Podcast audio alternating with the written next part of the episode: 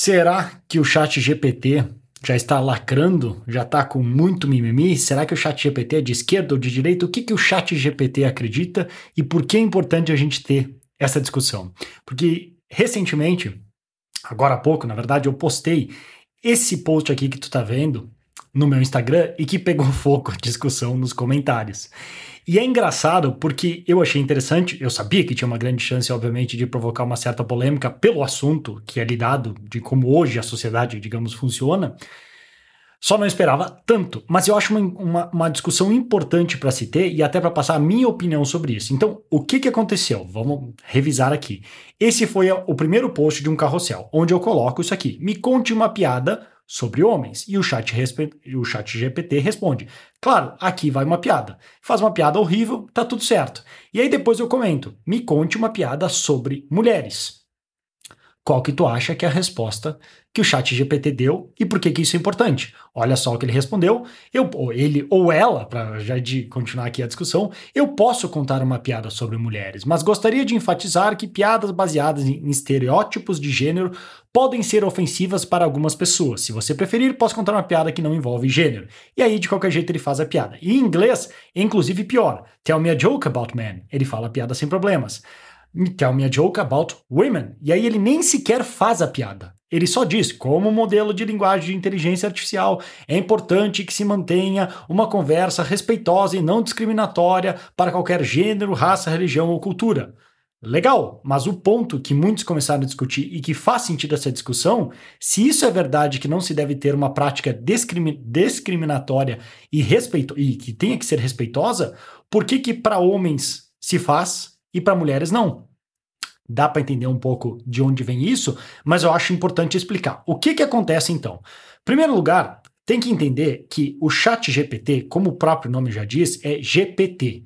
Tu sabe o que, que GPT significa? Muita gente não sabe, mas significa Gener Generative Pre-Training Transformer, ou seja, generador pré-treinado transformativo. Isso, em termos simples, significa que o Chat GPT é uma máquina que foi pré-treinada e que faz previsões do que espera como resposta.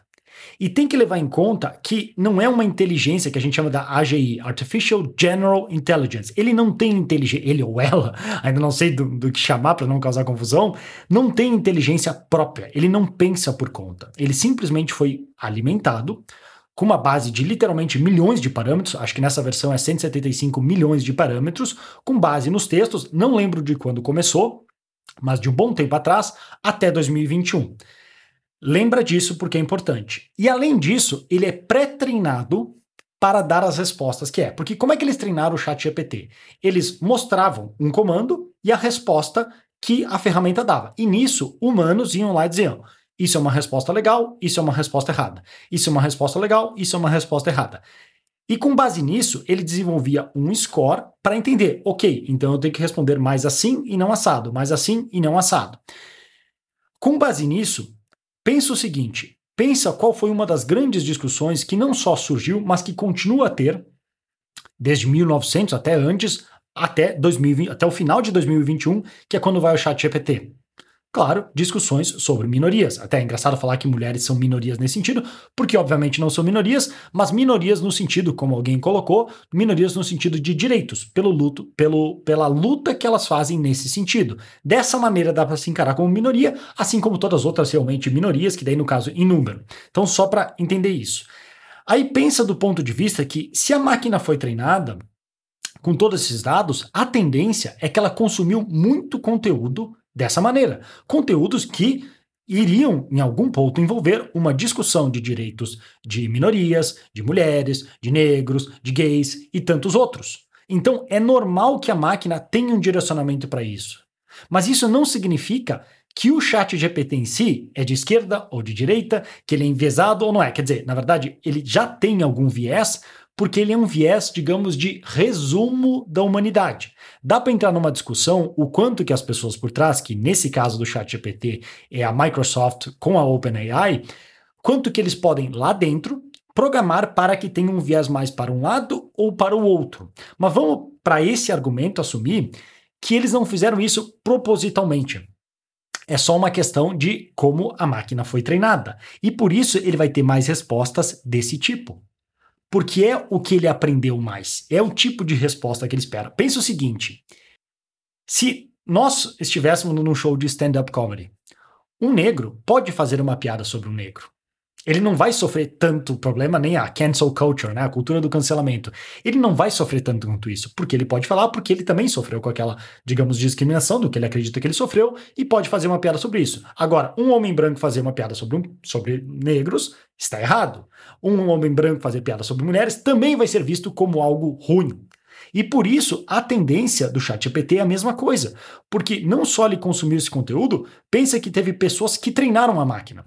E essas pessoas, por exemplo, quando leram, no mesmo sentido se imaginando num cenário real, ao ler uma piada sobre homens, achou, beleza, ninguém se importa, ninguém dá bola. Uma piada sobre mulheres, uma piada sobre minorias, pode já, baseado nas informações e no treino que sofreu, achar, isso não é legal, isso não é um assunto que se brinca, tu tá passando da linha. Se isso tá certo ou errado é uma outra discussão, porque inclusive envolve até, por exemplo, comediantes. Comediantes podem não falar de coisa. Tem o Ricky Gervais, vezes tu conhece, que é um cara que fala tudo e mais um pouco. Ele faz piada sobre o Holocausto, ele faz piada sobre Bíblia, Jesus, gordo. O Bill, uh, Bill Murray é outro que também não tá nem aí, faz piada de tudo que é coisa, de todos os assuntos polêmicos. Eles vão lá e tocam nesses assuntos, porque eles têm que ser discutidos. Então, por que, que isso é importante? Porque isso está imitando a nossa tendência natural da conversa que vem acontecendo até os últimos anos, e é inclusive o motivo do porquê o próprio Elon Musk, quer agora criar uma nova inteligência artificial diferente do chat GPT. Por quê? Porque o chat GPT realmente começou a ficar meio chato. Não especificamente nesse post, mas em alguns pontos, quando, por exemplo, no meu caso que eu uso para copy, eu quero falar, me diga algumas coisas que uma pessoa acima do peso gorda se sentiria mal, ou que poderia ouvir de alguém que se sentiria ofendida. Ao invés de me dar a resposta, ele vai falar: não, você não deveria pensar sobre isso, mais ou menos. Como não deveria se pensar sobre isso? Eu quero só a minha resposta. Como eu vou usar isso é uma outra questão. Por isso a importância dessa discussão.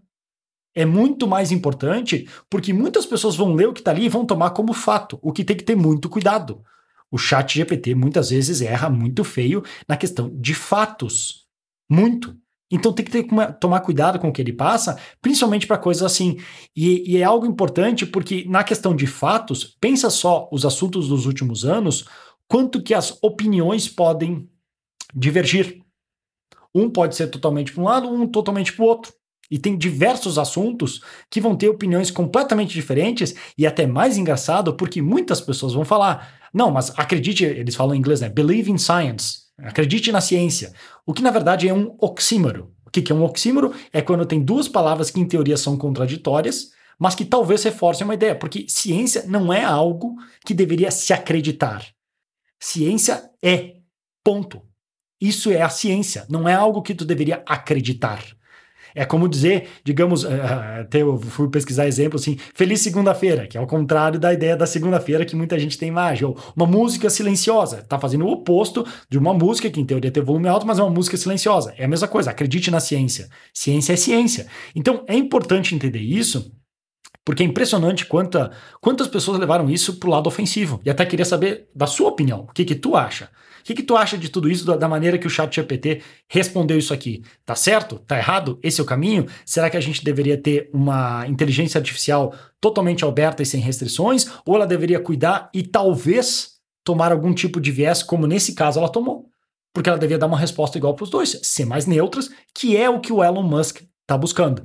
Então, achei interessante esse exemplo para mostrar como sim, já tem algumas questões de viés dentro da inteligência artificial, como isso vai ser lidado, ninguém sabe. Porque a gente não sabe se vai ser deixado totalmente para a máquina, a gente não sabe se alguém lá por trás vai tentar controlar e manipular para dar as respostas que essa pessoa tem intenção, porque hoje em dia não existe mais ninguém neutro. Não tem neutro. As pessoas são parciais e quem se diz que é neutro provavelmente é mais perigoso ainda, está escondendo algo. Então, muito cuidado com isso, mas é importante essa discussão, por isso que eu quero saber qual que é a tua opinião.